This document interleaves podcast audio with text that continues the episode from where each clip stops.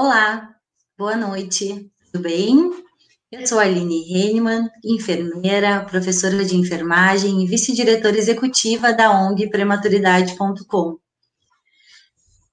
A cada dia que passa, nós da ONG Prematuridade.com estamos cada vez mais ao seu lado, buscando alternativas para poder auxiliar e para poder fazer com que seus dias sejam mais leves. Vamos, há algum tempo, uh, procurar novas alternativas.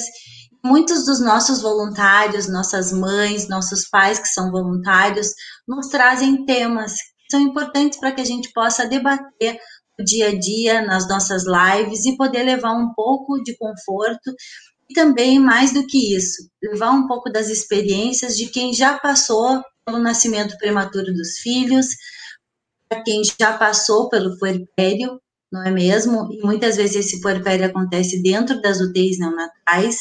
E hoje, então, para falar um pouquinho a respeito dessa questão de puerpério dentro da UTI neonatal, nascimento dos bebês prematuros, quando na verdade se esperava que os bebês nascessem a termo, nós temos a presença da querida Karina de Abreu, que vem para falar um pouquinho para a gente dessas experiências e de algumas coisas novas na vida dela, frente a todas essas novidades que aconteceram após o nascimento, e vocês vão saber do nascimento de quem.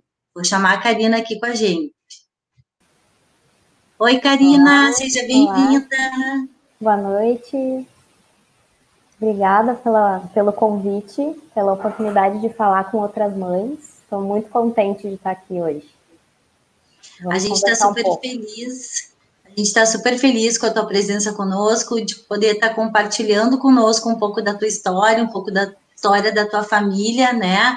Uhum. Trazendo aí das tuas experiências como mãe de prematuro. E eu não falei para ninguém ainda quem são os prematuros, ou as prematuras, ou o prematuro, uhum. ou a prematura. Então, eu quero que tu te apresente e conte um pouquinho da tua história para gente, Karina. Então, vamos lá. Eu sou a mãe da Marina e da Beatriz, minha duplinha. As gêmeas, né, as meninas nasceram com 34 semanas. Então, né, gêmeas e ainda prematuras foi uma revolução na nossa vida desde que elas chegaram. Uh, muitas descobertas, muitas transformações em termos uh, emocionais, de casa, hábitos, tudo, né? Foi uma revolução mesmo, assim. Então, desde lá eu venho pensando muito assim sobre o quanto uh, levar um apoio para as mães, né, para mães que estão passando por, como tu falou, por um puerpério às vezes dentro da, da UTI, né, todo todo o processo ali emocional que a gente vive, né, toda todo aquele boom de sentimentos que que já é um nascimento de um bebê e ainda por cima dentro de uma UTI, o quanto é importante a gente ter uh, contato com outras mães que também passaram ou estão passando por isso e dar esse apoio, assim, né? Eu, eu tive uma experiência não tão boa em termos de, de parto, assim, né? Foi uma cesárea, uh, mas foi uma cesárea uh, que depois eu me vi muito sozinha, assim, né? Eu passei por, por toda aquela coisa ali, como eram gêmeas, então as meninas nasceram com um intervalo de um minuto entre uma e outra, e aí meu marido, né, o Pedro, estava com, com a gente ali, mas uh, nasceu a primeira, ele correu, nasceu a segunda, ele correu de novo, né? E eu fiquei ali na, na, na sala, né, de parto, enfim, aguardando a, a tudo ser finalizado para depois ir para a sala de recuperação. E, e, essa solidão, assim, foi bem difícil de, de lidar com ela, com toda aquele aquela ansiedade de querer ver como que as meninas estavam, se estavam bem, porque, claro, quando nasce ali a gente tem uma noção, mas é, elas não tiveram nenhuma intercorrência, assim, durante a gestação eu não tive nenhuma intercorrência, foi, foi parto uh, prematuro porque elas, uh, uma delas, a Beatriz, não estava engordando mais, não estava mais ganhando peso, então foi, a gente optou por, por interromper a gestação em função disso, né. Então foi, foi algo assim que era esperado, mas não era, né, a gente nunca espera, a gente nunca acha que vai acontecer com a gente, a gente pensa, ah, não, vai dar, vai dar, a gente vai levar a gestação até o final. Eu já estava com 34 semanas, que já é um período para prematuro um pouco maior e tudo, né? E aí eu pensei, bom, Agora é isso, né? A gente tem que lidar com essa situação. E aí o Pedro ficou nessa correria para lá e para cá, e ia lá, atendia uh, elas na UTI, vinha ver como é que eu estava. E aí a gente se depara com aquele mundo de informações né, na UTI quando, quando, quando chega lá. E ele que recebeu essas informações todas. E aí ele chegou, já tinha ido para o quarto e tudo. E quando ele chegou no quarto, eu perguntei, né, lógico, como elas estão, como é que, que tu viu lá, como é que é. Ele disse, ela, eu perguntei, elas estão bem? Ele, sim, estão, acho que estão, estão. Porque, daí eu perguntei por quê? Daí ele, ah, porque é muita informação, elas me falaram um monte de coisa, que a gente tem um horário X para entrar lá, e que daí tem que vestir não sei o quê, que tem que lavar a mão assim, assado, né? E eu, aquilo me impactou assim, né? Tá, mas então quer dizer que não é simplesmente eu chegar lá e ver o meu bebê, né? Os meus bebês, né? Eu tenho que chegar lá, respeitar todo um protocolo ainda para ser mãe, né? Como assim? E aí, bom, eu só fui ver as gurias na. Foi, acho que no dia seguinte, elas nasceram cinco e pouca da tarde, eu fui ver elas, era seis e meia da manhã, mais ou menos. E foi assim, uma experiência muito difícil, porque tu te depara com uma realidade que não era a tua expectativa, né?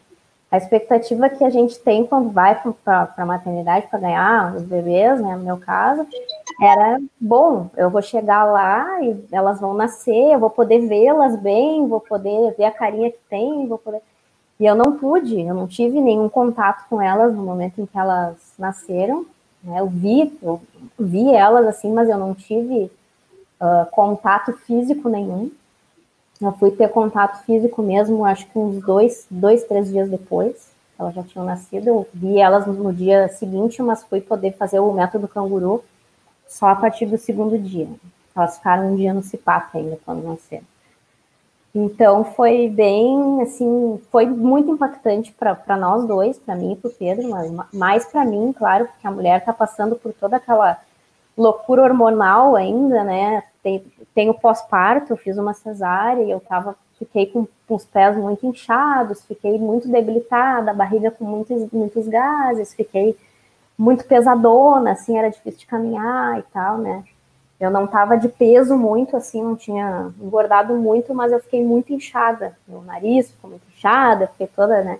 Então, até realmente voltar e me sentir melhor para estar tá lá na UTI, então era todo um esforço, assim, né? Eu ia de cadeira de rodas no início, porque eu não estava conseguindo caminhar.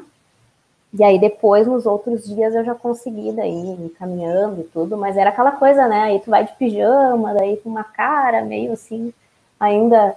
Né? E aí eu não conseguia ficar muito tempo em pé, porque, lógico, né, pelos pontos e tudo, e eu estava muito fraca também tinha perdido muito sangue, né, gestação gemelar, então foi um parto bem demorado e, né, para finalizar tudo, meu útero ficou bem grande, então teve várias questões nesse sentido da minha recuperação uh, em termos de saúde, assim, né. Elas estavam muito bem, mas eu estava uh, precisando de bastante cuidado, e aí é que vem essa questão que eu falei de, do apoio, né, de, de outras mães, porque todo o foco fica em cima do bebê, no meu caso ainda eram duas, né? E aí gêmeos é todo um, né, um glamour em cima disso, né? Então, eu queria que tu falasse, desculpa, eu queria que tu falasse um pouquinho. Vocês uh, esperavam por gêmeos? Tem gêmeos na família? É. E como é que foi a questão só anterior a isso? Vocês uh, receberam a informação de que haveria um nascimento prematuro e que teriam que interromper a gestação em casa? Ou tu já estava no hospital? Como é que foi esse esse antes do nascimento das meninas? Como é que vocês conseguiram se organizar assim, quanto a isso? Porque esse momento pré também é um momento super tenso, sabe, Karina? As mães falam: ah, eu fui para o hospital, mas eu fui com a mala pronta, mas eu achei que não fossem uhum. nascer, mas se fossem nascer, né? Porque passa muita coisa, muita fantasia, tudo que a gente planeja exatamente todos os dias e que com o nascimento prematuro a gente acaba tendo que fazer uma reconstrução. Sim. Como é que foi isso uhum. para vocês? Me conta um pouquinho. Sim, todas as expectativas daí que tu tem em relação a uma coisa vão por água abaixo, né? Para nós foi assim, eu fui numa consulta normal de pré-natal, a gente estava acompanhando semanalmente já, as duas, e aí na consulta ela olhou e disse, hum, acho que é importante tu, tu ir se internar já hoje, porque a gente está vendo aqui que não está tendo um desenvolvimento uh, da G2, que era a Beatriz, então eu acho que por segurança é melhor tu já ir para o hospital e tal. Então, assim, eu estava preparada para, sei lá, daqui, né? Elas nasceram 34 semanas, para muito mais tempo, né? E claro que quando a gente soube que eram gêmeos, a gente já sabia, já foi alertada. A nossa, a nossa gineca, a doutora Lúcia Hack, super experiente, né? E nos disse: olha, eu preciso dizer para vocês, eu não quero assustar, mas uh, gêmeos normalmente têm uma possibilidade muito grande de serem prematuros, então já se preparem para isso, né? E a gente meio que deletou essa informação, assim, né? Nós, nós o casal, tipo, não, isso não vai acontecer com a gente. A gente vai, não, vai, vai dar tudo certo. Se tem a possibilidade X% de que não vai ser perto prematuro, vai ser isso que vai acontecer com a gente. Foi assim que a gente pensou, né? E realmente a gente foi até bem longe, mas chegou na consulta e ela, eu não tava com mala, assim, claro, mala delas, das roupas das crianças eu tinha pronta, mas a minha não estava pronta.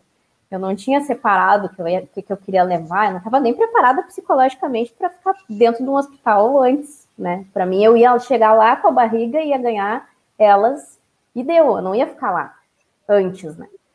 E aí na consulta, bom, a gente tem que se organizar para hoje. Eu tinha, eu trabalho com, com, desenvolvimento humano e tudo e tal, tinha uma consultoria é, para uma, uma pessoa de noite, naquela noite, e simplesmente eu tive que ligar para ela e dizer, olha, eu tô indo hoje para o hospital, a gente vai ter que cancelar.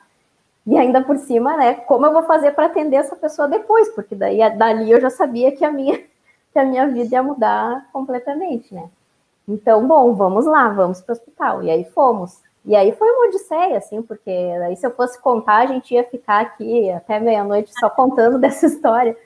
Mas a gente foi, voltou, não tinha uh, leito na UTI para as duas, tinha só para uma, daí eu tive que voltar para casa, e aí fiquei sendo monitorada em casa, e aí no outro dia eu voltei, aí eu tive pedra nos rins no meio desse caminho. Então, assim, foi, um, né, a gente hoje, hoje olha e ri, mas no momento é, é um boom, assim, tu não sabe o que, que tu vai fazer com aquilo, tu te pega tão de surpresa, assim, que tu meio que vai, é como se estivesse tomando um caldo, né, estivesse no mar, assim, estivesse tomando um caldo, e aí tu levanta, respira e vem a próxima novidade, a próxima coisa que tu não estava esperando, assim, né. Então foi bem, foi bem impactante essa parte, a gente não tem gêmeos na família, não esperava nunca ter gêmeos, a gente planejou né, ter filhos, mas nunca imaginou que pudesse ser gêmeos, a gente não fez inseminação, então foi uma coisa assim, a gente estava tentando durante um ano, não estava conseguindo, e aí quando eu vi que, opa, será que tem alguma coisa? Quando eu comecei a, prestar atenção nisso, eu engravidei.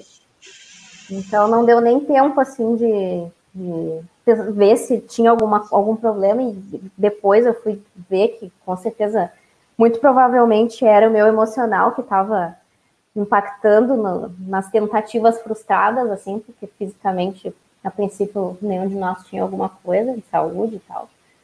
Então foi tudo muitas surpresas, assim, desde descobrir que seriam gêmeos, depois que seriam prematuras, depois todo, toda aquela. Porque assim, eh, mesmo depois que eu sabia que, que poderiam ser prematuras, eu não me conectei com isso. Eu não fui atrás de, ah, mas deixa eu ver como é que funciona. Eu, para não dizer que eu não fiz nada, eu entrei na, no site do hospital para ver como é que era uma UTI neonatal, para conhecer. E aí naquela semana eu me lembro que caiu um vídeo para mim no, no, Facebook, porque daí eu acho que eu estava certo me relacionando com coisas de gestação e tal. E caiu um vídeo da fralda, acho que era da Hugs, ou da, não me lembro se era da Hugs ou da Pampers, fazendo uma, um comercial sobre fraldas para prematuros. E aí mostrava uma mãe dentro da UTI. Bom, daí, quando eu vi esse vídeo, eu me acabei, né? O Pedro chegou na sala e eu tava chorando. E ele disse: O que, que aconteceu? Aconteceu alguma coisa contigo? Eu disse: Olha isso aqui. E mostrei para ele o vídeo, né? E ele ai, respirou e disse: Eu não quero ver, eu não quero ver. Né? Então, ali eu tive uma provinha do como seria, mas mesmo assim, a gente com certeza negou até o final eu neguei até o final. E aí, quando eu fui para o hospital, eu fiquei cinco dias uh, esperando, né, internada lá, esperando para ver o que, que, que, aconteceria e tal, qual seria a conduta da, da doutora. E eu lembro que ela me chamou um dia, ela me ligou e perguntou como é que tu tá. Porque todo o tempo era como estão a Marina e a Beatriz? Vamos monitorar os batimentos cardíacos. Vamos fazer uma eco para ver o peso e o tamanho. Vamos ver se elas estão bem. Mas e eu? Eu estava bem, eu não estava, ninguém me perguntava isso. Nem eu parava para pensar. Eu fiquei cinco dias dentro do hospital e não, não pensei, ah, quem sabe eu faço a unha, porque eu estou aqui parada mesmo, quem sabe eu vou sei lá, pegar um livro diferente para ler, vou te convidar alguém para vir me visitar para ficar batendo papo comigo. Eu não pensava nisso. Eu estava tão assim, parece que numa bolha assim de vamos, vamos nascer, que eu não pensava em mais nada, só pensava nisso. Tu nem arrumou tua mala, né, Karina? Não, não, peguei, daí, mala. Aí eu botei, eu já tinha comprado as coisas, mas né, arrumei meio tudo assim, uh, meio. Uh, tinha separado as coisas, não tinha botado dentro da mala, daí botei meio de qualquer jeito, assim. E aí depois o Pedro foi levando as, as outras coisas que tinham ficado em casa, né? Até chinelo eu esqueci. Então, assim, é uma coisa que tu não tá, né, pensando. A mala dela estava pronta há mil anos atrás, porque todo mundo falando, ah, porque pode ser prematuro, então tu já deixa as malas prontas, porque não sei o quê, tal, tal, sendo que as roupas delas, elas nem usaram, né? Porque elas ficaram na UTI, então elas foram usar roupa só bem depois. Né? Então, quanto a gente já, quando quando está nessa preparação, a gente já está com o foco total em cima dos bebês, né? Em cima da criança. E a mãe está ali, está gestando, está, né? Tá ali passando por todo aquele processo e está em segundo plano. E aí nasce, só piora nesse sentido, né? Só piora, a gente só fica mais em segundo plano e por isso essa importância de, de falar também, né, do autocuidado porque é uma coisa assim que a gente percebe que em torno da maternidade já tem muito isso assim de os filhos sempre em primeiro plano, né? As mães depois e a gente pensa na gente depois. E aí eu comecei a ver uh, a minha história lá dentro do hospital. Aí eu conheci as mães que estavam na sala junto comigo. E isso mudou a minha vida no dia que eu conheci, que eu sentei para conversar, que eu ouvi as histórias de cada uma delas, assim. Elas já estavam há bem mais tempo do que eu lá. E daí eu disse, bah, então tem alguém que já passou por isso e que já está quase saindo, já está melhor, já está. Né, elas estavam. Eu me lembro que a, a Cassandra, principalmente, que é, que é a mãe da, da Rafa, estava sempre já com uma cara melhor, porque ela já tinha assimilado assim que tudo aquilo tinha acontecido. Ela já ia para casa, dormia, voltava, ficava menos tempo lá. E, e, a, e eu tava muito naquela coisa, eu tenho que ficar o tempo todo aqui dentro. Se eu sair daqui, pode acontecer alguma coisa. E eh, eu tenho que ser forte, eu tenho que estar bem. Né? E aí teve a minha alta, porque daí eu fiquei no hospital durante um bom tempo ainda. Depois que elas nasceram, eu fiquei acho que uns cinco dias, mais ou menos. Eu ainda fiquei lá dentro do hospital, então era muito mais fácil o contato, tudo, né? Eu tinha um acesso mais, mais rápido, mais, mais próximo mas depois eu tive alta, e aí a alta é outro outro rombo emocional enorme, porque aí a gente chegou em casa e é um momento assim que a gente fala, eu creio que a gente nunca vai esquecer. A gente olha assim para tudo que aconteceu e esse momento ficou gravado na, na nossa memória assim como uma catarse de sentimentos, assim, a gente chegou, abriu a porta, se deparou com os dois bebês conforto no chão, assim, vazios, e aí, bom, né? Foi aquela choradeira. A gente foi pro imediatamente fomos pro quarto das duas e ficamos lá, tudo pronto, tudo esperando por elas e nós com os braços vazios. Né? Então, hoje eu consigo falar sobre isso sem chorar, mas uh, quando, logo depois, e assim por um bom tempo, eu fiquei muito, muito mobilizada com isso. Assim. Foi muito, isso foi muito forte para nós. Porque é toda uma expectativa que vai por água abaixo. Né? E aí tu, tu te depara com uma realidade totalmente diferente, com muita incerteza, com muito medo de como é que vai ser, vai dar tudo certo, não vai, como é que vai funcionar isso. É, é, uma, é um boom né, de, de, de informações e de, de emoções. E aí a gente, eu fui conversando com as gurias, com, a, com as outras mães, e aí nessas conversas eu fui vendo o quanto uma rede de apoio, tu trocar isso, tu conversar com outras pessoas, tu ver uh, realidades diferentes e aí casos às vezes piores, às vezes melhores, né? Varia muito isso, dentro do motel tem de tudo um pouco. E aí tu começa a ver, tá, então, será que isso não era importante de ser levado, assim, uma, com maior acesso, sabe? Com uma amplitude maior para outras pessoas. E aí a ONG uh, chegou na, na, na, minha vida muito por acaso, assim, eu conheci a, a Denise por acaso, e, e, quando eu vi como é que funcionava e tudo, me conectei na hora com a causa, assim, porque é o que a Aline falou no início, eu acho que é, é uma busca muito grande, né, de levar conteúdos e, e, e auxílio e apoio, uma, uma palavra de conforto para as famílias que passam por isso. E eu estava no, no, mesmo momento que eu, que eu me conectei com a ONG, uh, pensando num projeto que pudesse ajudar essas mães com, com esse conteúdo, contando um pouco das minhas vivências, uh, de tudo que eu passei uh, nesse período, como foi para mim e, e, o que que eu descobri em termos do, do de, de, que, que eu precisava de apoio, uh, como lidar com, com aquilo tudo. Eu faço terapia há muito tempo, já fazia antes da, da, da gestação e tudo, isso foi fundamental para mim, me ajudou muito. Mas eu fico pensando quem não tinha um apoio, assim, ou quem não tem, e passa por isso, sabe?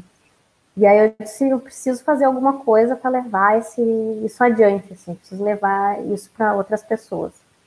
E aí que nasceu a Consciência Materna que é um perfil que eu criei no, no Instagram, e lá eu coloco os meus textos, as minhas memórias, um pouco do que eu vivo com as gurias até hoje.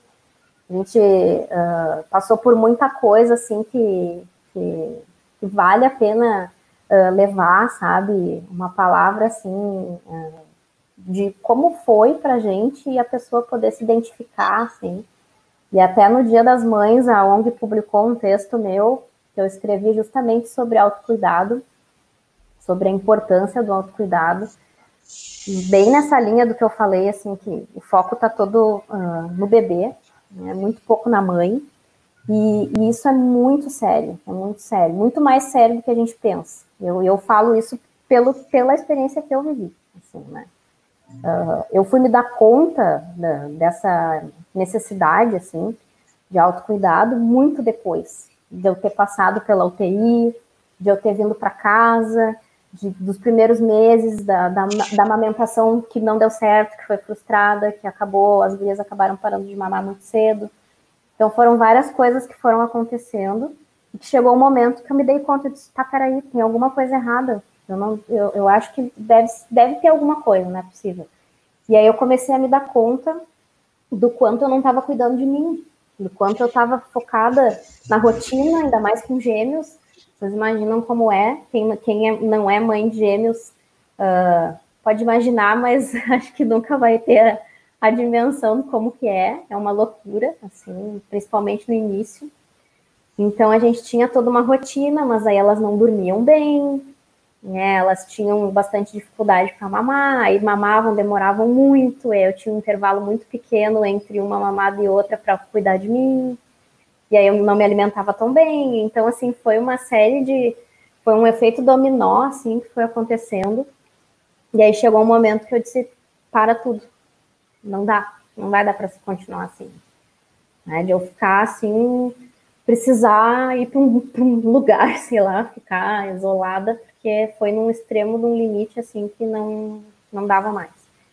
E aí. Não, aí só não te interrompendo, fala, fala. a Manuela, que está aqui com a gente, está assistindo, está falando que está passando um filme na cabeça dela, né? Com todas é. essas coisas que tu está trazendo aí. Uhum. E a gente traz realmente essa discussão hoje, essa live hoje, para que a gente possa dar um suporte, né? A Tarciana também falando, né, uh, o momento da alta, né, que não tem como esquecer, uma das é. piores partes ela traz. É. E muito legal, Tarciana, que tu trouxe, né, a criação de grupos do WhatsApp com mães de dentro da UTI neonatal. Na minha experiência como enfermeira, muitas, mu muitos grupos, né, foram formados para que realmente pudesse uma dar o apoio para outra, né? Algumas que já haviam passado por experiências semelhantes, outras que estavam chegando e precisavam ser acolhidas. Então, o quanto importante é esses grupos e parabéns, Tarciana, por ter tomado essa iniciativa de montar esses grupos uhum. que são realmente grupos de acalento, né? É. E é. a gente tem a Lívia Borges, que está com a gente também, e a Lívia está passando por isso nesse momento, ó, três Olha semanas, e que ela começou a conversar com outra mãe, então, né, que está na mesma situação e que está ajudando bastante, né? Então é isso mesmo, e rede de apoio também é isso, é uma mãe ajudando a outra e construindo, né, com o dia a dia os novos, os novos conceitos e as novas necessidades. Lembrando que cada bebê ele tem uma história diferente e ele vai escrever essa trajetória diferente, assim como as mães também vão escrever. Eu achei muito legal, Karina, quando a gente conversou fora, né? Uhum. Que tu falou uh, das inúmeras informações que foram passadas quando tu Sim. chegou na UTI neonatal. Isso é super importante, que com certeza não são só mães que estão nos acompanhando, profissionais de saúde também, Sim. né? E a gente precisa dessas dicas super preciosas de vocês. Eu acho que se a gente escutasse mais os pais e as mães, a assistência seria diferente, né? Então, assim, esse monte de informações que vocês receberam, e também queria que tu falasse um pouquinho da questão dos julgamentos, né? Uh, a mãe saiu da UTI, então quer dizer que a uhum. mãe não se importa. Mas será que ela não se importa, né? Eu até compartilhei com a Karina que existiam algumas mães que eu dizia, ah, pode subir para tomar um café, vai até a cafeteria tomar um café. E as mães não iam porque elas queriam ficar ao lado do seu filho. Conta um pouquinho disso pra gente, Karina. Sim, é, essa parte é bem nossa, é super pesado isso, é super forte, porque, como eu disse no início, assim, já tem em torno da maternidade toda uma cobrança, e uma, é como eu digo, nasce uma mãe, nasce uma culpa, né? Então, eu acho que é o jargão mais verdadeiro que existe na face da Terra. Uh, e aí eu lembro que, nossa, eu pensava assim, uh, como é que vai ser eu lembrar de todas essas informações? Porque no primeiro dia que tu chega lá, tu tá ainda muito conectada com toda aquela, aquela experiência do parto, com toda aquela coisa de, tá, agora eu tô com a barriga vazia, mas eu não tô com meu filho no colo, como é que sabe? É uma coisa muito assim, então informações uh, técnicas, assim, de, ah, tu vai ter que, no hospital lá que eu tava, tinha que usar o jaleco, aí, né, acho que deve ser similar em todos, tem que lavar a mão lá, não pode mexer no celular dentro da UTI, então, tinha uma série de, de informações e a forma que era passada, às vezes, né, eu tive, tive algumas experiências, grande a grande maioria das informações e da forma que a gente foi tratado foi muito, muito bom. Mas a gente tinha alguns, já que a Aline falou dos profissionais, assim, né, tinha algumas condutas que, para nós, ao invés de nos confortar e dizer, calma, tá tudo bem, tu pode ir lá tomar o teu café e ficar tranquilo, uh, reforçava a, o, o, outro lado, reforçava a questão da, do medo de, mas eu tô fazendo certo. Eu lembro que o bendito do avental, né? Eu entrava na UTI e às vezes eu ia direto na incubadora e esquecia de botar o tal do jaleco lá do avental. E aí eu lembro que uma vez um dos técnicos me abordou assim e disse: Tu, tu, tu ainda não aprendeu que tu tem que usar o avental dentro da UTI Mel? Eu, eu lembro, gente, eu fiquei assim, eu, tive, eu juro pra vocês, eu tinha vontade de bater nele. E eu, no meio do puerpério, ainda com as emoções totalmente bagunçadas, ele foi corajoso de falar isso para mim, porque, sei lá, eu podia ter dado um tapa nele, assim, de tanta raiva que eu fiquei. E aí eu peguei, botei o negócio, e aí cada vez que eu ia entrar, eu lembrava dele, ele conseguiu fixar a informação na minha cabeça, mas de uma forma totalmente torta. É, então, já é um boom de, de, de, sentimentos e mais um boom de informações, enquanto a cabeça fica a mil. E aí a questão também de sair de lá de dentro, né, como tu falou, Aline, de vamos tomar um café, tu pode ir e tal. Uh, no início, uh, eu não, não queria sair, assim, ficava bem... Uh, eu não tive a coisa de não querer ir embora para dormir, por exemplo. Eu ia para casa dormir tranquila, porque eu confiava muito na equipe que estava cuidando, assim. Teve uma única vez que eu saí de lá e elas ficaram chorando muito. E aí foi horrível para mim ir embora, porque parecia que tinha alguma coisa errada, mas não tinha, eu acho, porque é, assim, a gente estava, óbvio, monitorando ali, não tinha nada de, uh, físico, mas naquele dia elas estavam chorando mais. E eu também estava bem mobilizado naquele dia, então é óbvio que também tinha uma, uma ligação ali estabelecida de, da minha insegurança estava sendo passada para elas, então eu tinha muito esse cuidado também desde o início, desde que eu vi a primeira vez as duas. Eu sempre conversei com elas, como se elas, eh, para mim, elas sempre entenderam tudo. Então eu conversava com elas, dizia: Oi, a mamãe chegou, é tal hora, agora é de manhã, eu vou ficar aqui contigo hoje, de tarde quem vem é o papai, uh, né? Hoje eu não vou tal, tal, tal. Então tinha muito isso, assim, de eu uh, relatar para elas a rotina e isso foi me dando espaço para eu conseguir dizer, ó, oh, agora a mamãe vai lá tomar um café, vai lá ficar um pouquinho fora para descansar, né? eu vou almoçar. Eu não, eu a partir do, do, momento em que eu me dei conta assim que tá, ok, é, essa é a rotina. A gente demora um pouco para cair a ficha assim, sabe, de que vai ser assim e tu não sabe, tu não saber quando vai acabar. Eu acho que é o pior de tudo, porque tu não sabe quando tu vai ter aula. Por mais que o teu filho esteja bem, tu não, tu não tem como saber. A pergunta que a gente faz toda vez para o pediatra, que o pediatra aparece, tá, mas quando a gente vai embora? Gente, mas eles não têm a resposta, muitas vezes, grande parte das vezes, quase todas as vezes. E aí eu ficava, tá, mas e se isso durar, sei lá, três meses, como às vezes dura para tantas mães? Eu vou ficar três meses sem sair para tomar um café, eu vou ficar três meses sem almoçar, eu vou ficar três meses sem dormir? Não, não dá, isso não vai se sustentar. Elas precisam de uma mãe que venha aqui e esteja viva para cuidar delas, para conversar, que esteja bem, que esteja com saúde para poder vir até aqui. Né? E aí eu disse não, calma. E aí eu fui, fui vendo as, as duas mães que já estavam comigo lá, que já estavam há mais tempo, e elas faziam isso. E aí elas começaram a me convidar. Ah, vamos lá agora para a sala das mães, vamos ficar lá um pouco. E a gente uh, fez uma rede, assim, entre nós três, maravilhosa. A gente é amiga até hoje. A Elis, que é, que é uma delas, até é voluntária da ONG também. A gente é amiga até hoje, assim, e, e se, se apoia até hoje. Porque lá a gente conseguiu ver uma na outra, assim, cada uma numa fase, cada uma ajudando. Eu lembro que quando eu cheguei, a, a recepção da Elis, para mim, foi fundamental, assim, também.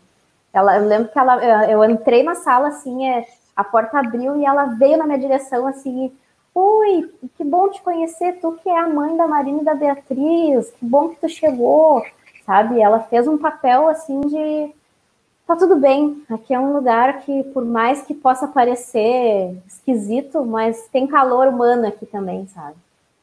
E aí, dali para frente, eu comecei a, a, me sentir melhor com essa rotina e tudo. E aí tu acostuma com a rotina eu acostumei com a rotina, assim, e a gente. Uh, era engraçado que a gente tinha muito sono, porque daí tinha a hora do soninho dos bebês que apagava todas as luzes lá dentro da UTI. E aí a gente ficava assim, né, pescando e com a criança no colo, muitas vezes. E aí a gente dizia: quem é que tá no plantão? Sempre tinha uma no plantão, ficava sempre monitorando as outras para não dormir. E aí a gente ficava: Cassandra, Elis, é, então a gente tinha esse, esse a gente criou um, uma amizade ali muito grande assim e que ajudava muito. Mas a gente também via outras mães que não conseguiam fazer é, isso, assim, que não conseguiam sair disso. E a gente conversou antes, né, Aline, que cada mãe tem um momento, assim, tem um, um limite para lidar com isso também.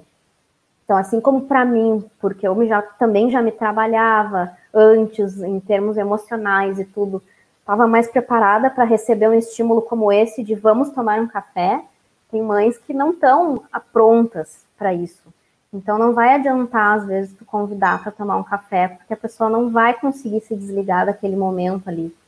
Mas uh, tu ficar falando isso e aos poucos, né, dando esse apoio é super importante. Sabe? E até o como a gente se arruma para ir para UTI, eu lembro que no início eu não me arrumava, eu ia qualquer jeito, aí depois, quando tu tem alta, assim, eu lembro que eu tive alta, e aí eu tinha que botar a roupa, eu pensava, ah, não tô afim de me arrumar. Mas eu tenho que ir, aí eu comecei a pensar, ah, mas vai ser legal eu ir arrumada, porque, pô, eu vou chegar lá, eu tô me arrumando também para elas, não só para mim, eu vou chegar, uma mãe com a cara, né, arrumada e tal, e isso é muito engraçado, assim, porque a gente fala do arrumar externo, mas o interno também.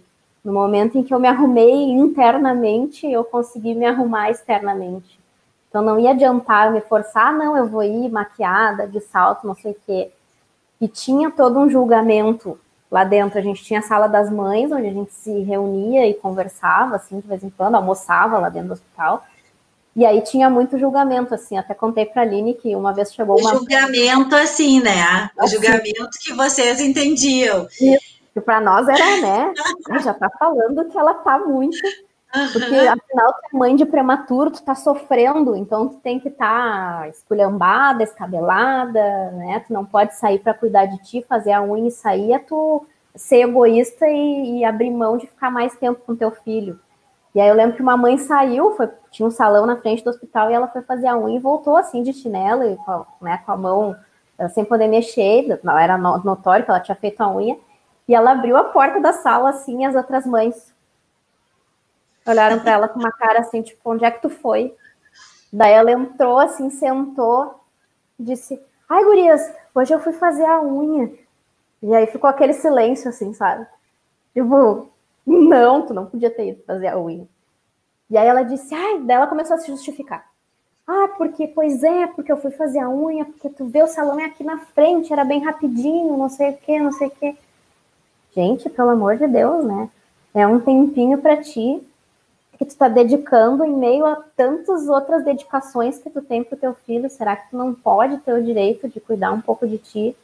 E isso é uma coisa que mãe de prematuro eu converso muito com, e mães gêmeos também.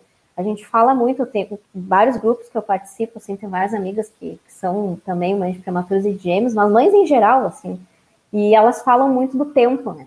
Não, mas eu não tenho tempo para cuidar de mim. Eu tenho que cuidar primeiro da comida, do mamar, do banho, do não sei o quê, né?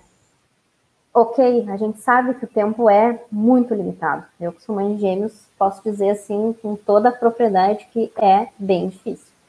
Mas a gente tem que priorizar coisas. E, e aí eu comecei a fazer isso, assim, comecei a ver que dava para encaixar, mesmo quando elas estavam na UTI, né? Foi, lá foi muito uh, incipiente, assim, esse cuidado, porque aí porque tinha muitas questões emocionais do puerpério, sabe? Muito forte. Então, eu não tinha consciência do que estava acontecendo. E esse nome, consciência materna, veio muito por causa disso. Porque no momento em que eu tomei consciência do, do processo todo que eu estava vivendo, eu me tornei capaz de ajudar outras mães. Porque antes o meu caos era tão grande que eu não seria capaz, naquele momento, assim, de levar, uh, co contar coisas e falar, enxergar coisas que estavam acontecendo comigo, porque eu estava muito imersa no processo, vivendo o processo transformacional, assim, meu, de mulher para mãe. Entrou um papel novo na minha vida de repente, e como é que é esse papel? E aí todo, toda aquela história que aí tu vai para casa, daí tu cuida do umbigo do bebê, daí tu tem que cuidar da posição que ele vai dormir, tal, tal, tal, a fralda troca de tanto em tanto tempo, o banho é assim. Não, esquece, não é assim. Quem cuidou do umbigo delas foi a, a equipe de lá, quem eh, deu o primeiro banho não fui eu.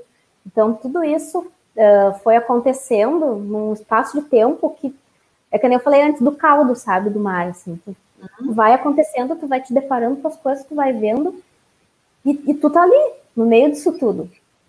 E ninguém te pergunta, tu tá sofrendo com isso? Tá difícil para ti? Tá ruim? Tu tá... Tu quer falar sobre isso? Eu, eu não tive ninguém né, nesse período assim. Claro que as pessoas que estavam na minha volta, uh, principalmente porque eram gêmeos, a gente tinha muita demanda assim delas. Estavam uh, cuidando, estavam me apoiando em termos uh, operacionais, digamos assim, da, da rotina com os bebês. Mas eu não tinha, assim, aquela, aquela atitude que a Lúcia, a minha gineco, teve de perguntar como é que tu está, Uhum. Isso é algo assim que muda a vida de uma mãe, de prematuro principalmente, sabe? Muda a vida da gente. De tu ouvir que tem alguém se importando comigo. E foi isso que eu escrevi no, nesse artigo que foi publicado no Dia das Mães, sabe? Eu botei uma foto minha com as duas. E aí eu perguntei quem vocês estão vendo aqui nessa foto. A resposta sempre vai ser primeiro os bebês. Ah, bonitinhos, fofinhos, pequenininhos, que precisam de ajuda ok, mas e a mãe que está ali segurando aquelas crianças, está passando por todo aquele processo e que ninguém pergunta mais no momento que tu tu engravida, tu já vira uma barriga. E aí depois nasce e é todo foco nas crianças, é todo, toda, toda a energia, toda a atenção. Né? Então o tempo que eu falei antes uh, é uma questão assim que quando eu me dei conta que eu cuidar de mim me fazia me sentir melhor e, e eu uh, com isso tinha resultados positivos tanto no, no sono, na interação com elas, eu comecei a ver que não era um, um, usar um tempo por usar. Era um tempo que eu estava criando a mais, porque eu estando bem, eu tinha mais energia para ficar melhor e, consequentemente, eu atendia elas melhor, eu cuidava melhor de mim. E aí que as coisas foram começando a entrar nos eixos. Mas isso aconteceu quando eu já tinha, elas já tinham oito ou nove meses. Muito legal isso que tu está falando. E uh, eu ouvi tu falar apenas uma vez e eu vou te perguntar sobre isso. Primeiro eu vou ler um uhum. pouquinho da Tarciana, que está participando com a gente, a Silvia, a Thaís. Obrigada, pessoal. Continuem participando, né? Mandem dúvidas também, as suas contribuições são super importantes. A Tarciana trazendo muito importante o ponto onde uh, que tu trouxe, Karina, da dependência das mães com os bebês, né? Esquecendo uhum. os cuidados até que caia a ficha, né? É. A Lívia, Lívia, eu fiquei até aqui pensando de que forma a gente poderia te ajudar, né? Que a interação entre as mães nesse momento atual do Covid-19 realmente ele está tá diminuindo essa interação. A gente não está podendo ficar muito tempo dentro da UTI neonatal também, né? Então, assim, eu, eu penso, Lívia, que esse é o momento mais importante para formações de grupos de WhatsApp, é. né? Vocês vão passar muito pouco tempo ali dentro, mas talvez um grupo de WhatsApp possa ser o apoio até para vocês trocarem informações, trocarem figurinhas, poderem se conhecer um pouco melhor, né? Tentar fazer desse momento que não é, não estou trazendo aqui que esse é um momento fácil, pelo contrário, um momento difícil, mas que vocês consigam interagir que não vai poder ser pessoalmente, que seja virtualmente. Acho que vai ser super produtivo, é. assim, para vocês. E a Thaís está trazendo aqui, como mãe de gêmeos prematuros, me vejo totalmente nesse teu relato, passa um filme na minha cabeça. E é realmente isso. E aí, Karina, até agora nós estamos aí com um tempo bom de live, né? Eu só ouvi falar da Karina mãe. Então, quer dizer, a Karina que foi para o hospital era a mãe. Sabe por que, que eu estou falando isso, pessoal? Porque quando a gente conversou fora, eu falei para ela, e a Karina, mulher, como é que ela ficou nesse tempo dela? Ah, é! Então, assim, essa questão do autocuidado vem muito com isso, né, Karina? Eu acho, muito trazer bem. essa mulher de volta, né? Porque o Pedro continuou ali. O Pedro, Sim. ele só apareceu no início dessa fala, né? Depois o Pedro, ele foi esquecido, coitado, nessa trajetória toda nessa E olha que foi parceiro ele, viu? E aí que tá, parceirão contigo, tu falou, né? E como a gente esquece desse papel de mãe, né? E como é importante esse papel de mãe e de mulher também, né? Se olhar no espelho, fazer a sobrancelha, fazer a unha, né? Como é que foi esse teu primeiro momento? Ele viu essa mudança? Como é que foi essa mudança para ti também? Como tu te viu com isso? Olha, foi bem difícil. Sabe que eu até escrevi um artigo sobre isso, ainda não publiquei ele. Mas eu escrevi sobre o, o, quão, o quão eu não me olhava no espelho. Assim, né? Uh, me deparar com aquela mulher nova que tinha nascido, porque na verdade é uma mãe, nasce um bebê, no meu caso dois, nasce uma mãe. Né? E aí eu me deparei com uma mulher completamente diferente. Eu tinha uma liberdade enorme, eu trabalhava muito, eu adoro meu trabalho. Então eu trabalhava muito assim, acabava até, demais, para isso foi bom. Também a maternidade chegou para me, me, dar um calma lá, né? Mas foi um período assim que a mulher ficou em algum lugar que eu nem sei onde era. E aí depois, ao, com o passar do tempo, chegou um dia, teve um dia que foi o dia que eu daí escrevi isso, eu até publiquei na ah, não publiquei já na Páscoa, que foi o renascimento assim. E ali eu disse sim, a mulher está aqui e ela está de volta agora. Parece que tinha uma coisa assim em torno de mim que não me dava autorização para ser a mulher, eu tinha que ser a mãe. E aí, claro, isso é outro assunto que também se a gente a gente faria uma live inteira falando. A gente vai fazer muitas é, coisas aí. É, esse é um esse é um tema que dá muito pano para manga, assim. por, por que que a gente faz isso? E aí eu disse, tá, mas então eu tô de volta. E aí aos poucos eu fui começando a, a me reconectar com a mulher que eu era. Mas aquela que eu era antes de delas nascerem, esquece, ela não existe mais. É outra mulher. O papel mulher, né, sempre esteve e voltou a existir no momento em que eu me reconectei com isso. Mas aquela mulher que eu era não existe mais.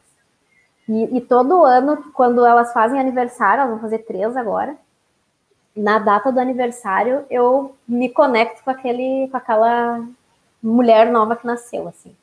E aí, nesse ano que passou, no dia 26 de novembro elas nasceram, eu, na hora, eu senti como se eu tivesse recebido uma autorização para, tá, agora acabou isso tudo, tu já processou isso tudo que passou, e agora tu tem autorização para tomar de novo as rédeas da tua vida e ser protagonista de novo como mulher, assim.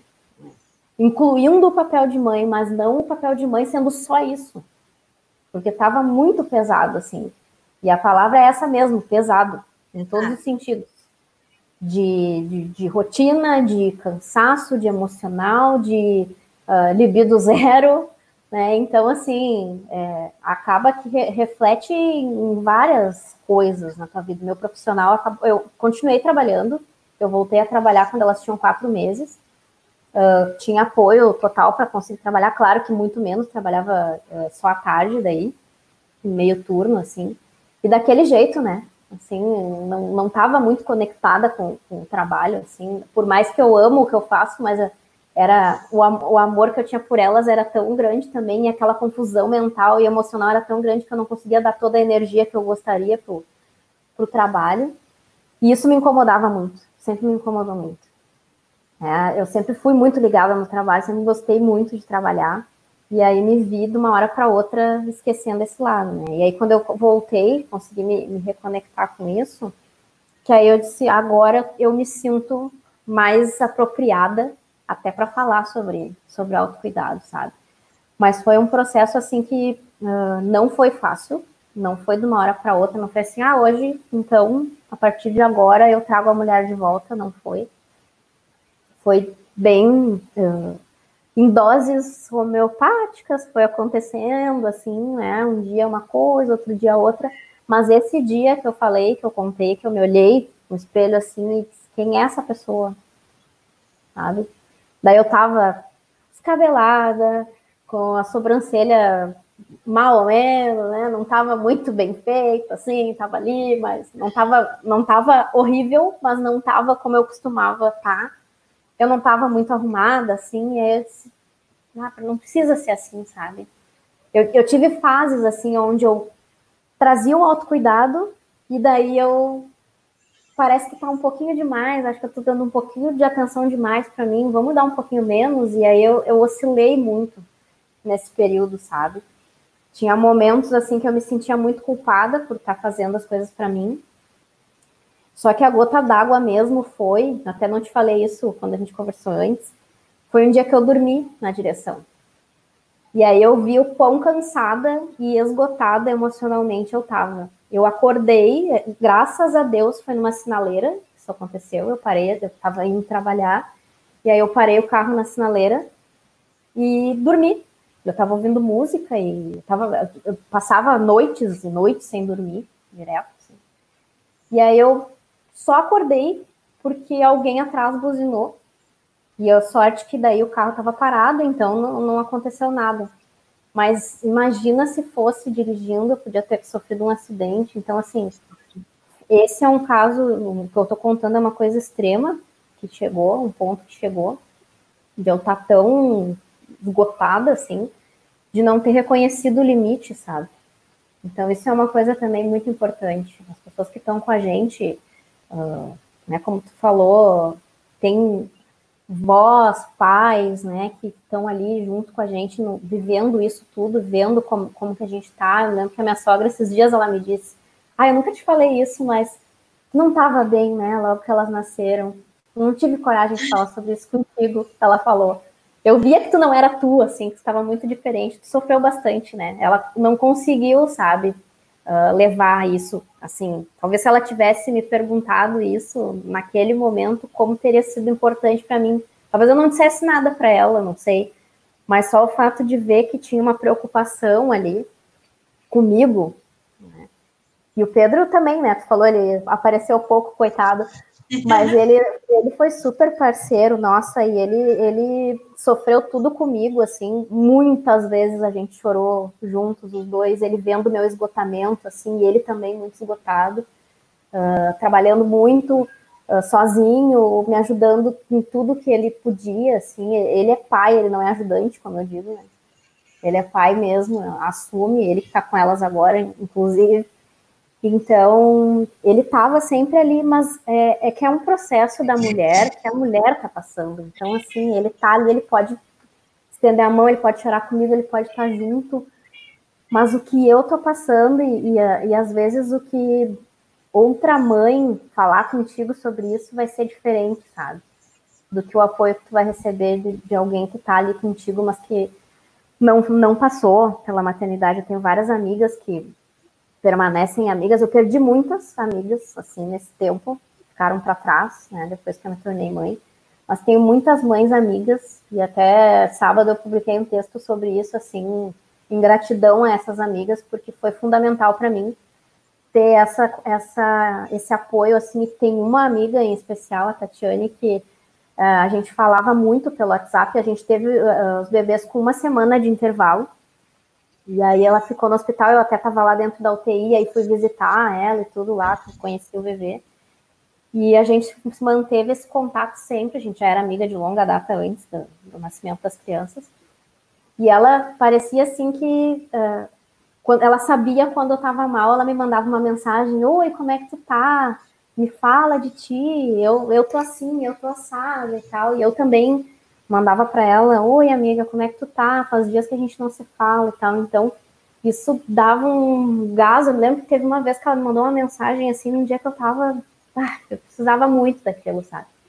E aí eu disse para ela, bah, hoje tu não tem ideia do, bem que tu me fez mandando essa mensagem, porque tu mudou meu dia, sabe? Então a gente se sente muito só. É uma solidão assim que não tem explicação, sabe? Tu tá rodeada de gente, tu tá com toda a família, às vezes com rede de apoio. Imagina quem não tem rede de apoio, que ainda é pior. Exato. Eu tinha, né? A minha sogra vinha para cá direto, a minha mãe também, ficou por muito tempo e nos ajudava, o Pedro sempre parceiro e tudo, a minha cunhada também, mas é uma coisa que não é, não é a presença da pessoa ali, é uma solidão que tu tem, assim, é uma coisa muito, é muito sem explicação, sabe? Tá vivendo ali e tu não, tu não consegue explicar isso, né? É uma coisa muito, muito da, do momento, assim, aquilo. Esse sentimento, assim, e sabe que eu tinha esse sentimento de solidão desde que eu estava grávida. Imagina, eu estava habitada, como eu digo, né? O meu hotel estava cheio, eu tinha duas. E eu não estava só.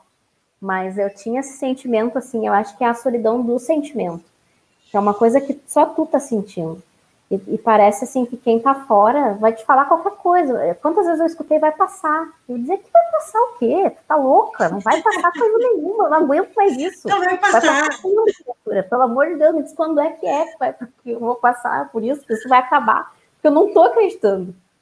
Né? E aí eu, eu lembro que o pior para nós assim foi o sono. Elas não dormiam praticamente nada, assim, era um, era um horror, sabe? A gente tinha era e aí elas não uma não acordava a outra, mas elas acordavam em horários diferentes, então a gente não conseguia. Ah, hoje tu vai ficar. A gente brincava no plantão e aí a gente trocava e quem ficava no plantão da outra se ralava porque às vezes sabe dava o contrário.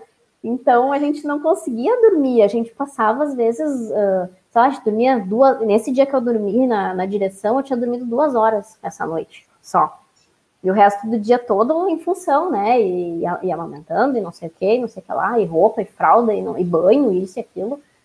Então, uh, tu, não, tu não consegue, realmente, tu entra em looping, realmente, assim, né? É um, uma coisa muito, é muito demandante, né, esse, esse, esse maternar, ele é muito demandante. Então, é, é realmente um assunto, assim, que tem muito para falar, muito, muito, muito mesmo, assim. É, esse apoio que a, é, foi a Lívia, né, que disse que sente essa, essa dificuldade agora, nesse Isso. momento de pandemia, é, realmente eu fico pensando nisso, assim, eu penso muito nisso, e é, esse, o perfil que eu tenho lá no Instagram também tem muito esse intuito, sabe, de mesmo à distância, levar um pouco de, de, de conforto, assim, e, e, eu também já me coloquei à disposição várias vezes, assim, de de mães que eu sei que estão precisando conversar. Às vezes não precisa, a pessoa só precisa ser escutada, ela não precisa nem que alguém te diga nada, porque de palpite a gente tá cheia às vezes, né? A gente Exatamente. tanta coisa, sabe? Quando tu te torna mãe, todo mundo se acha no direito de te dizer como é que tu tem que fazer, como é que tem que ser, que tem que ser assim, que tem que ser assado. E não é isso. O que a gente precisa não é isso. A gente às vezes não precisa. A gente sabe o que fazer. A mãe sempre sabe. No fundo a gente sabe, mas que a gente seja insegura, às vezes a gente é insegura. Ah, será que vai, será que vai dar certo? Será que é assim? Mas uh, isso, o chip já vem, no momento em que tu te torna mãe, vem o chip implantado da, da maternidade. E tu vai saber o que fazer. Só que a gente recebe tanto estímulo, tanto palpite, é um momento tão tumultuado na vida da gente, desse novo papel, que a gente esquece da mulher, a gente foca só no bebê, a gente se cuida pouco, a gente esquece do marido, né? A gente esquece de, de, da vida profissional. E aí os coitados, né? Alguns correm, porque a gente sabe que alguns não aguentam o trampo, né? E correm. Ainda bem que aqui tá tudo bem, deu tudo certo, a gente tá tudo forte. Mas é, um, é uma coisa bem comum, assim, né? Então, é por isso que eu digo, é, o entendimento do que se passa, às vezes, não chega no outro. É uma coisa que é tão particular da mulher e da mãe que está passando por aquilo, que às vezes quem tenta ajudar não consegue. Mas no momento em que tu te conecta com uma rede onde tem outras mães, outras pessoas que já passaram por isso, ou profissionais que trabalham com isso e que podem levar esse auxílio, nossa, é muito, é muito diferente. Tu te sente muito mais segura até. Eu me lembro que eu sentia no início, eu me sentia muito insegura, assim, logo que a gente veio para casa, eu nunca fui assim de ter muito medo com ah, será que vai ter vão ter alguma coisa durante a noite? Tem mães que dizem que não conseguem dormir porque ficam lá botando o dedo para ver se a criança está respirando. É, eu não cheguei a ficar assim, mas uh, claro que, que tinha insegurança, né? Do, do ah, o banho, vou, vou fazer certo e tal. Tem um pouco isso, mas sabe que isso foi uma coisa que, que não, não me pegou muito, sabe? Não o que mais, o que mais me pegava mesmo era uh, eu aceitar que agora eu era essa nova pessoa, essa nova mulher e que essa rotina nova que veio, que chegou, era uma rotina muito diferente de tudo que eu, tanto do que eu tinha imaginado que seria, quanto do que Sim. eu tinha antes de ser mãe. Então foi um, né, mudanças, mudanças e mudanças. Uma coisa legal que a Manuela trouxe aqui, antes tu estava falando das amigas, ela trouxe as amigas antes da prematuridade, quem são, né? Quem são essas amigas? E as, as mães se fazem muito essa pergunta, né? São essas amigas, e muitas vezes até o bebê, quando ele nasce a termo, não tem a questão da prematuridade, muitas vezes as nossas amigas antes da gestação comentam, né? Ai, fulana, depois que teve nenê, como tá chata, né? Ai, como ela tá assim, como ela tá.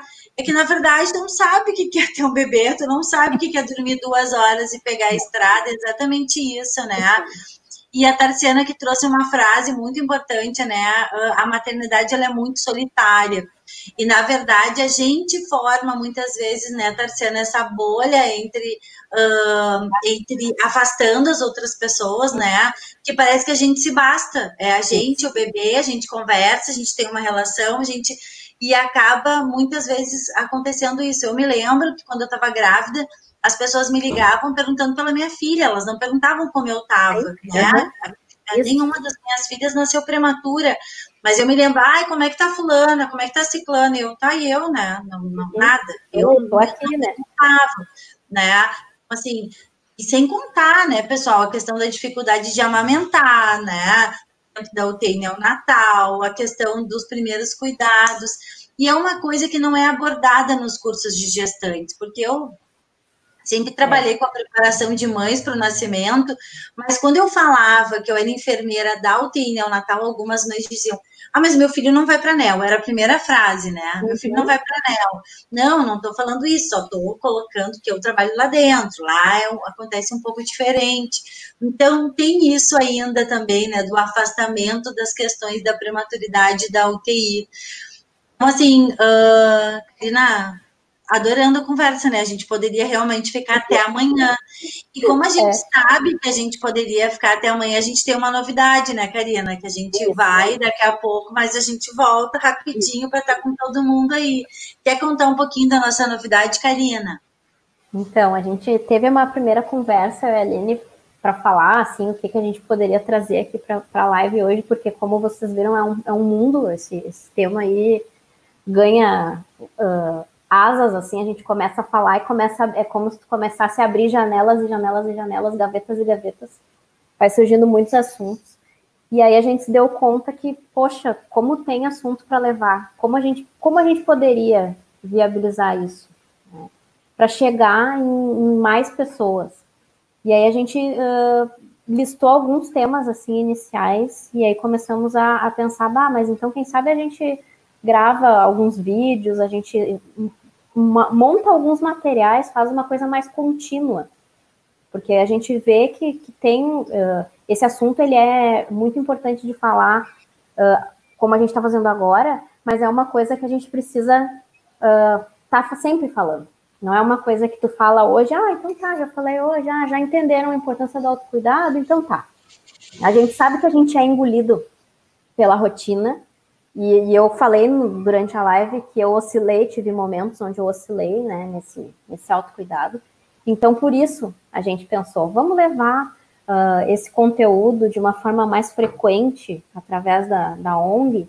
A Aline me fez esse convite e eu, nossa, na hora, fiquei lisonjeada e super feliz de estar tá podendo levar isso e poder ajudar essas mães. Eu já, já tenho o perfil lá no Instagram para isso e levar para mais pessoas ainda, e ainda mais de prematuros, que é exatamente a minha realidade, é maravilhoso, assim, sabe?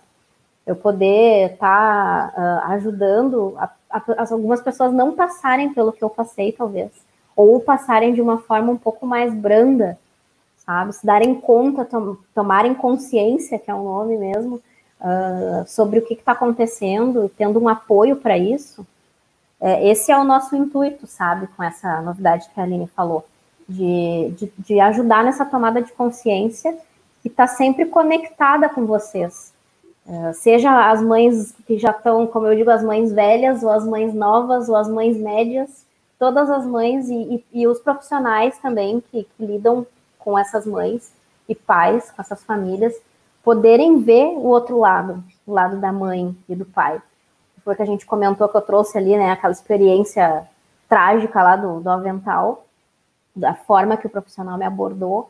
Então, a Aline tem essa vivência dentro de UTI NEL e, e, e sempre fez um trabalho muito significativo em relação a, a, esse cuidado com as famílias, a essa questão uh, de amparo emocional. E aí eu vim com essa ideia também do perfil, então a gente uniu essas duas essas duas expertises, esses dois conhecimentos que a gente tem, essas experiências e vivências, e pensamos, bah, a gente tem muito para falar sobre isso. E, e eu, a gente sabe que tem muita gente para escutar também.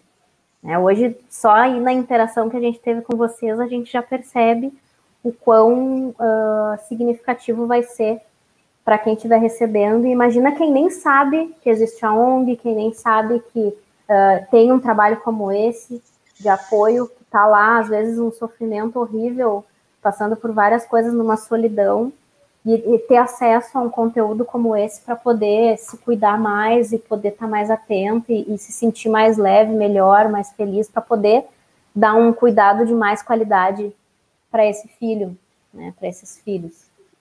Então a gente uh, posso contar o nome já, Aline? Claro que pode. Vamos então, lá. A gente, a gente escolheu o nome Cuidando de Quem Cuida para esse projeto, porque é um nome que traduz exatamente o que a gente pensa que é importante para cuidar. Tu precisa cuidar de ti primeiro, para estar tá bem, para poder estar tá lá conectada, presente e passando uma coisa boa E isso foi uma coisa que também me chamou muita atenção no meu processo, assim, que eu vi que quanto quando eu melhorei, até elas passaram a dormir. Então foi uma coisa assim que eu depois, né, caiu a ficha.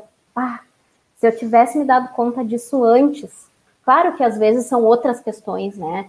Uh, são questões de rotina, de sono, ou é alguma coisa física do bebê. Os bebês prematuros têm as particularidades deles também, de ter passado por uma UTI NEL, e aí, claro que isso interfere em muitas questões, seja de sono ou, ou amamentação, várias outras coisas. Mas essa questão emocional é muito importante, sabe? É uma base muito importante, esse apoio, esse, essa rede de conexão, assim, né, de, de levar esses conteúdos é muito importante. Então, a gente chamou de Cuidando de Quem Cuida para profissionais, que a Aline daí vai, vai tocar esse conteúdo, e para mães, que eu vou falar. Então, a gente vai levar semanalmente uh, temas que a gente vai definir quais são dentro desse mundo do que a gente falou hoje de autoconhecimento, de autocuidado, de emocional, enfim. Então, semana que vem já tem o primeiro, né, Aline?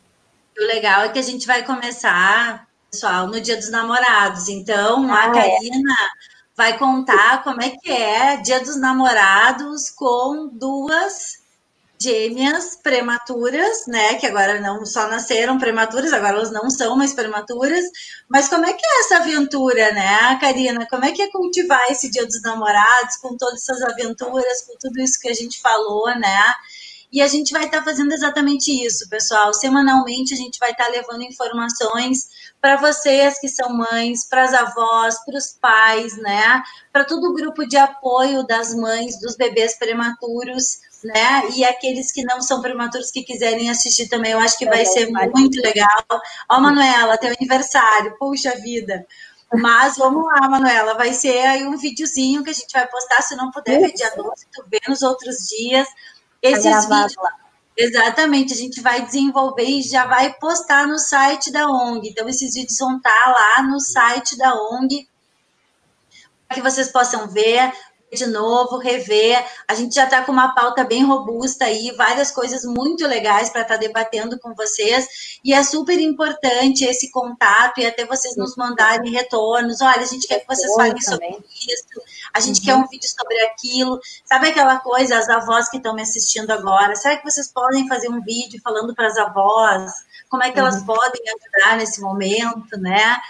Porque a gente precisa, de alguma maneira, auxiliar as mães, né, a soltarem o chicote, né, a parar é. de se culpar quanto à questão do nascimento prematuro e poder viver isso, né, e viver isso da melhor maneira eu, como enfermeira, posso dizer para vocês que experienciei muitos cuidados com muitas famílias e cada família é diferente, cada família tem um enfrentamento diferente é. e ele tem que ser respeitado. Então, esse é o objetivo, né, de cuidando de, de quem cuida, que é da gente poder estar tá compartilhando isso um pouquinho com vocês. Que bom, Tarciana, que tu gostou da ideia. A gente vai estar tá junto aí toda semana. Isso. E compartilhem também com outras pessoas que vocês conhecem, como a Aline falou, não é só para prematuro, porque claro que uh, vai ter muito da vivência, da experiência, porque nós duas somos muito conectadas com isso, com essa causa, e, e a gente viveu muito isso, tanto eu quanto a Aline, a Aline por estar tá trabalhando eu pela, pela maternidade, mas é, são conteúdos que, que servem para todas as mães, assim, né? e, e para os profissionais nem se fala de, de, de acolhimento, de, de, de atenção, uh, né? Tu, eu, me chamou muito a atenção aquele dia que a gente conversou, que tu contou da, da dinâmica que tu fez com, com os profissionais lá num grupo, de vestir o profissional como a pessoa, a menina, como se fosse a mãe, e dizer, olha o que tu tá vendo aqui, né? Tem, tem muito disso, assim, tem muito a ser passado, e eu acho que a gente consegue levar um clima muito mais um, leve, bem mais legal para essa experiência. Já que a gente está vivendo isso, ou já viveu, vamos viver de uma forma né, um pouco mais leve, um pouco mais feliz. A gente pode ser feliz mesmo sendo mãe de prematuro. Não precisa ser um sofrimento. Que a gente tem muito, tem esse, essa cobrança, tem essa coisa assim, eu lembro que eu escutava muito, tu precisa estar bem, precisa estar forte para estar dentro da UTI com, com as tuas filhas. Elas precisam de ti. Isso era um incentivo, só que hashtag só que não. Era um incentivo, era um incentivo disfarçado, era uma cobrança disfarçada de incentivo. Então, a gente tem que estar muito atenta a, a conseguir fazer essa separação dentro da cabeça da gente. Não, só um pouquinho. Se hoje eu não tô bem, te respeita. Respeita que naquele dia tu não tá legal para estar tá lá, sabe? É, essa é a principal coisa que eu diria, assim, sabe? Para quem tá vivendo agora, né? Esse, esse processo, pra quem tá dentro da UTI agora. Assim, ainda mais com esse processo todo de, de pandemia e essa, toda essa restrição, toda essa loucura que deve estar tá sendo, eu nem consigo imaginar isso. Uh, então, te respeita, sabe? Vê se tu tá bem naquele momento para poder estar tá ali, ou se é o momento de daqui a pouco tu tá dormindo, tu ir para casa dormir. No dia da alta eu fiz isso, ao invés de eu ir, de eu ir dormir, eu tava esfrangalhada, porque eu fui para casa sozinha, eu peguei, botei uma roupa e fui de, de volta de tarde para UTI, e aí eu passei a tarde inteira chorando lá dentro da UTI. O que, que adianta, sabe? Que qualidade de, de, de contato eu tive nesse dia com, com, a minha fi, com as minhas filhas, principalmente com a Beatriz, que foi, ela passou chorando a tarde inteira também. Então, assim, não, isso não é saudável, não é sustentável. É importante a gente olhar para a gente, por favor, é um pedido, assim, não esqueçam de olhar para vocês, não esqueçam da mulher que está aí, não esqueçam de, de, de, se olhar no espelho, como a Aline falou, de né, passar um batom de vez em quando, vai ficar em casa, não interessa, sabe? De, de poder fazer a unha. Eu, eu sou uma pessoa que adoro eu mesma fazer minha unha. E aí eu passei, eu voltei a fazer isso e me faz tri bem. Então são questões de autocuidado que não, quer dizer, claro, fazer a unha até demora mais. Hoje eu consigo, né? Porque ela já tem dois anos e cinco meses.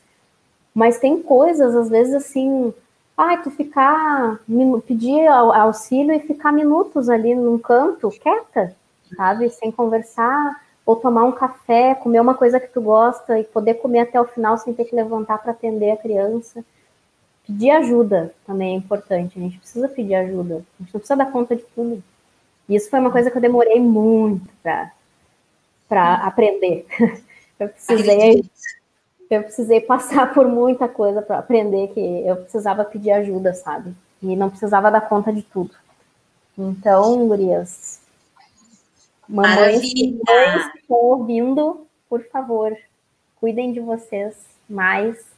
E, que, e as pessoas que, que não são mães e que estão ouvindo e que, que fazem parte da rede de apoio, ofereçam ajuda também, porque às vezes a gente não pede, mas a gente precisa e a gente quer. Então, ofereçam também esse apoio. Marina, maravilhosa conversa, incrível. Acho que, acho não, né? Penso que tu trouxe muitos elementos e elementos assim onde a gente vai poder conversar muito mais aí semanalmente, poder abrir, porque cada uma das questões que a gente trouxe hoje, realmente elas dão um livro, né? Elas dão uma live inteira, se a gente for pensar.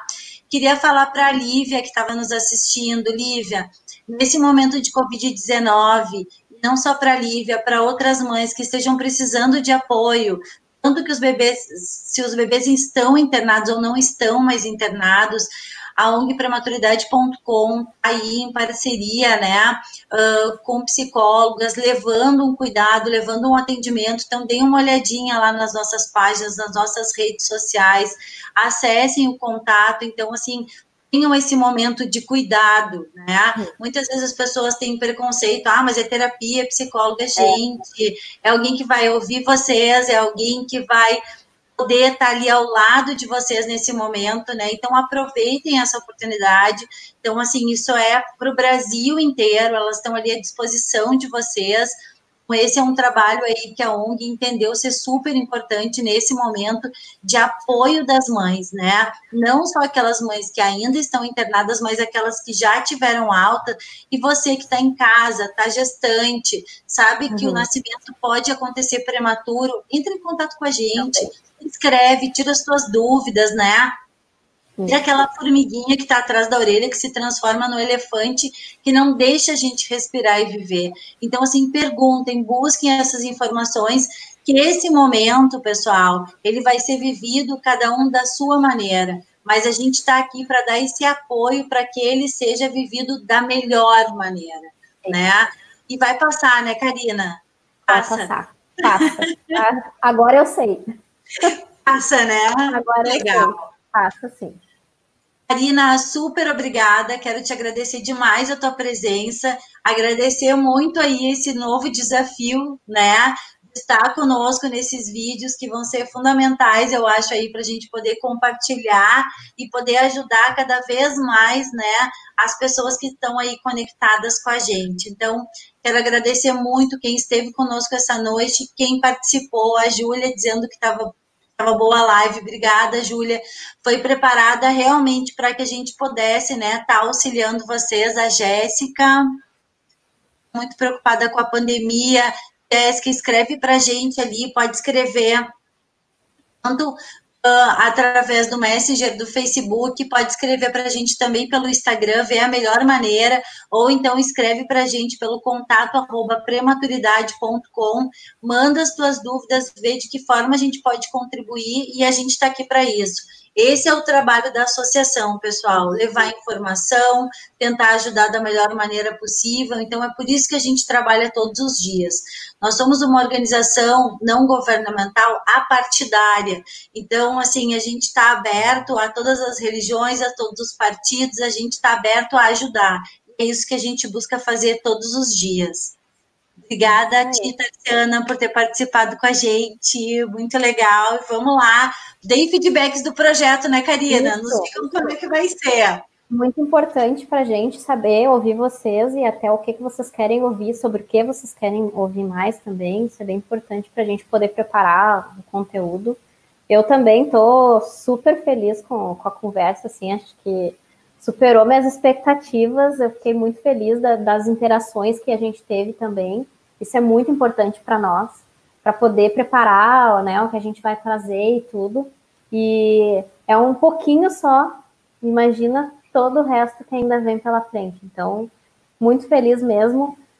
Convido vocês para irem lá no, no perfil também do, do, Consciência, que lá, além desse conteúdo todo que vai ter aqui na, na no canal da ONG e, na, e na, no perfil da ONG, ainda tem outras, outras coisas que eu escrevo lá sobre até a criação consciente, as, as aventuras que eu passo com as duas.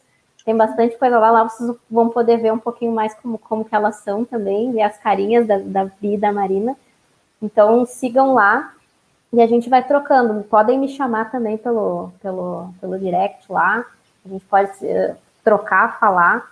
Né? A gente está com o canal totalmente aberto, né, Aline, para ouvir vocês e, e, e ter essas trocas tão importantes para essa rede toda. Tá? Maravilha. Obrigada. Obrigada, Karina. Obrigada, pessoal. Até a nossa próxima live. Semana que vem vem mais novidades aí pela frente. Contem conosco porque vocês precisarem. Os tempos, eles não tão fáceis, mas eles vão passar. Contem com a gente para que tudo fique mais tranquilo possível. A gente não tem resposta para tudo, mas a gente sempre busca aí quem pode ter essa resposta. Tá bom? Beijo, pessoal. Boa noite. Boa noite, Karina. Beijo, Beijo nas meninas e no Pedro. Até mais. É.